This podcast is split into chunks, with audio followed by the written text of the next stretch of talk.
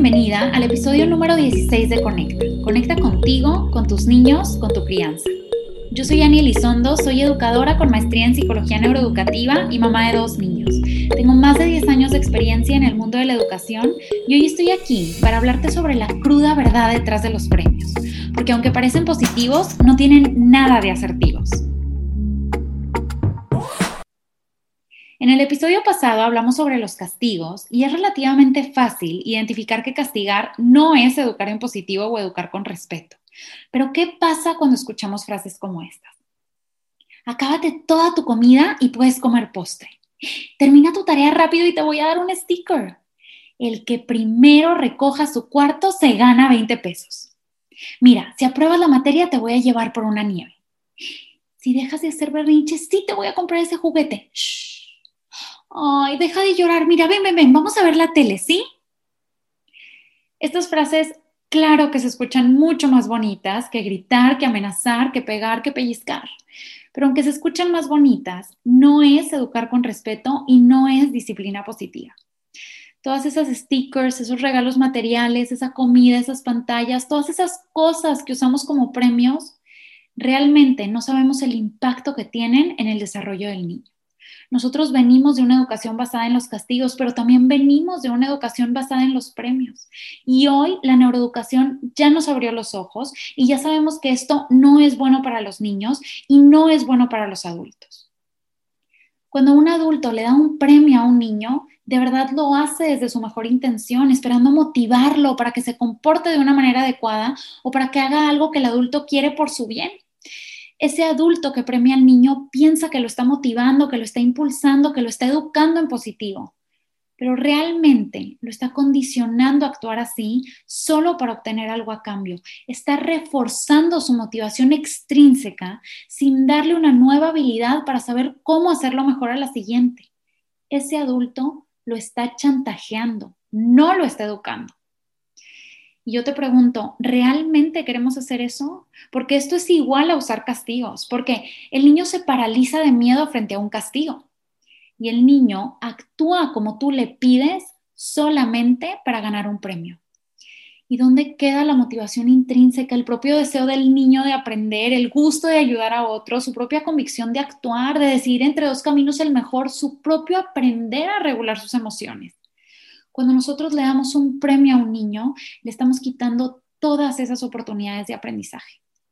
Ahora, antes de continuar, quiero hacer una clara diferencia entre los premios y los regalos. Porque según el doctor Gary Chapman, que es el autor del libro Los cinco lenguajes del amor, los regalos son un lenguaje del amor. Y esto es algo completamente válido. Yo puedo dar un regalo porque quiero, porque es tu cumpleaños, porque lo vi pensé en ti. Te puedo dar un regalo porque sí. Pero esto es completamente diferente a dar un regalo a cambio de que tú hagas algo. El regalo no es una moneda o no es un tipo de cambio, porque ahí sí es cuando se convierte en un premio o en un chantaje. Y ahora, vamos a hablar de los premios más comunes. Los premios más comunes pues son la famosa sticker o carita feliz, el postre, el dulce, el helado, el dinero, los juguetes, el tiempo en pantallas, incluso los besos y los abrazos. Ninguno de estos premios es válido porque hoy ya sabemos que son chantajes. Pero hoy especialmente quiero resaltar la comida y el afecto condicionado. Cuando nosotros premiamos con alimentos, estamos sembrando automáticamente una mala relación con la comida. El niño piensa, a ver, ¿es tan malo comer sano que me tienen que dar un premio para eso? Ahí estamos sembrando malos hábitos el niño piensa, es tan necesario que me acabe hasta la última migaja de mi plato para poder ganar. Y ahí estamos sembrando posibles trastornos alimenticios. Y por otro lado, cuando nosotros premiamos con porras, con tiempo con nosotros, con abrazos, con besos, pues estamos sembrando un amor condicionado, estamos sembrando vulnerabilidad para el abuso sexual. Cuando nosotros decimos, haz esto y te doy un abrazo, haz lo otro y te ganas un beso, estamos programando en sus cerebros que el amor es condicionado y que tienen que ganar nuestro amor o el amor de otros a toda costa. Nuestro amor y nuestro cariño no debería de estar condicionado por nada. Tu amor y tu cariño no son un premio, no son un castigo, no son ni siquiera una consecuencia. Tu amor y tu cariño son incondicionales. Todos los niños, todas las personas son amadas por lo que son, no por lo que hacen. Esto es algo de lo que platicábamos en el episodio 11 también. Hay que separar el ser del hacer. Nosotros queremos dejar de premiar porque eso es chantajear. Y esto, claro que tiene una explicación con fundamento en las neurociencias. Desde hace más de 50 años, el doctor Richard Ryan y el doctor Edward Deci de la Universidad de Rochester empezaron a investigar la raíz de la motivación humana. Hoy, los dos son reconocidos psicólogos fundadores de la teoría de la autodeterminación. En 1969, el doctor Deci hizo un experimento, un experimento histórico, con cubos de rompecabezas Soma y descubrió que cuando el dinero se usa como recompensa externa, pues las personas pierden su motivación interna, su motivación intrínseca. En este estudio, Desi le pidió a dos grupos de personas que hicieran estos rompecabezas. El primer día, los dos grupos lo hicieron sin ninguna recompensa externa. Y el segundo día, a un grupo les dijeron que les iban a pagar de acuerdo a sus resultados. Y claro que esta paga, esta recompensa monetaria, pues los impulsó a corto plazo. Pero al día siguiente, el efecto desapareció. Al día siguiente, el doctor Desi les dijo que ya no tenía más dinero para pagarles y este grupo estaba menos motivado que el grupo al que nunca se le había pagado. Y peor aún, el grupo al que les habían pagado prestó mucho menos atención a los rompecabezas en ese tercer día que el primer día del experimento, antes de que se les ofreciera el dinero como incentivo. Y por otro lado, el grupo al que nunca se les dio dinero estaba cada vez más interesado en resolver esos rompecabezas. ¿Y cuál fue la conclusión del experimento?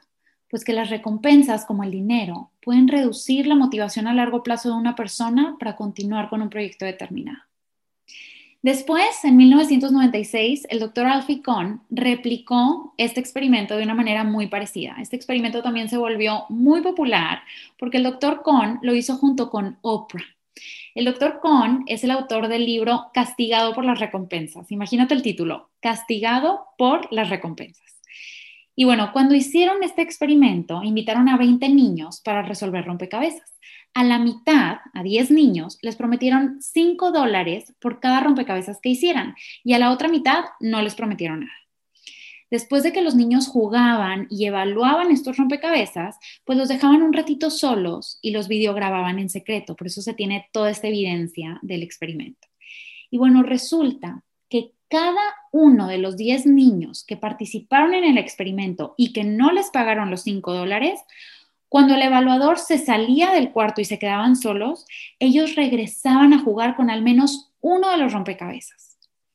Pero a los 10 niños que les habían dado los 5 dólares, cuando el evaluador se salía del cuarto, 9 de esos 10 niños no tocaron y ni siquiera voltearon a ver esos rompecabezas.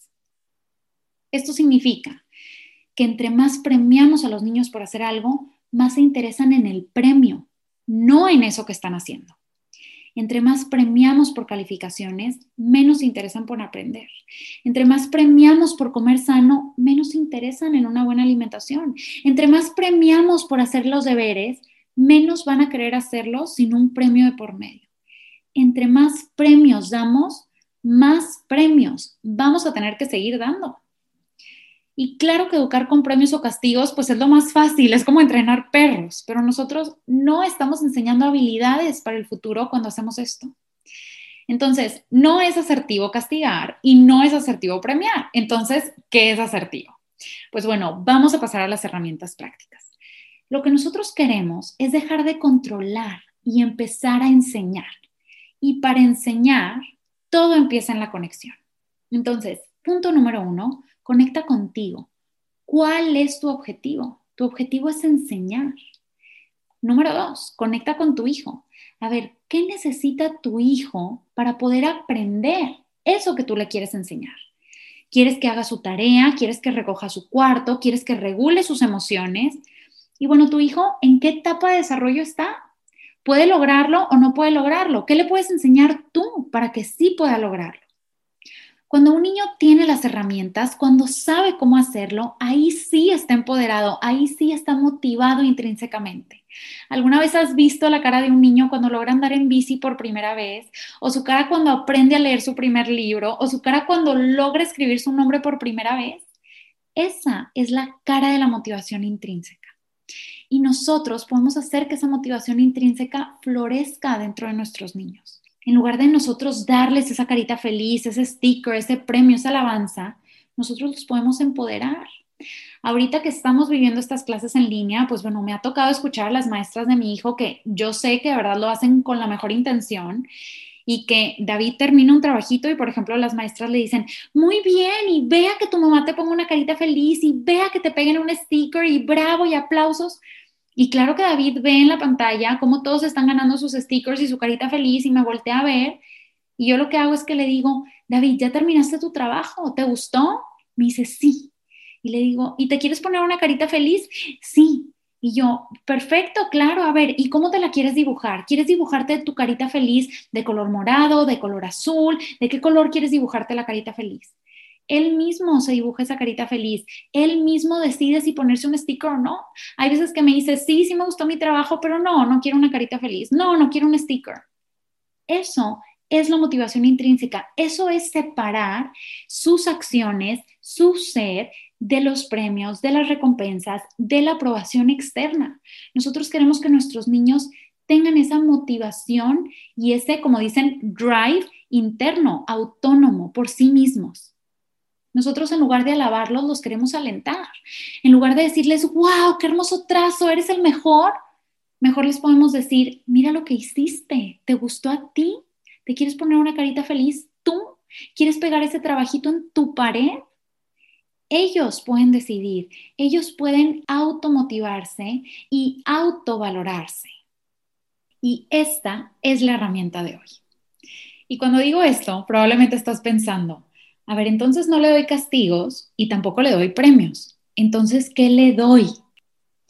pues date cuenta de que esa pregunta viene de tu propia costumbre de recibir premios o castigos a cambio de tus acciones. ¿Y cuántas veces hoy en tu vida adulta te lamentas y te desmotivas pensando en que nadie ve lo que haces o que nadie te valora? ¿Quién te va a dar un premio por levantarte a tiempo, por hacer ejercicio, por recoger la ropa del piso, por bañarte, por educar a tus hijos?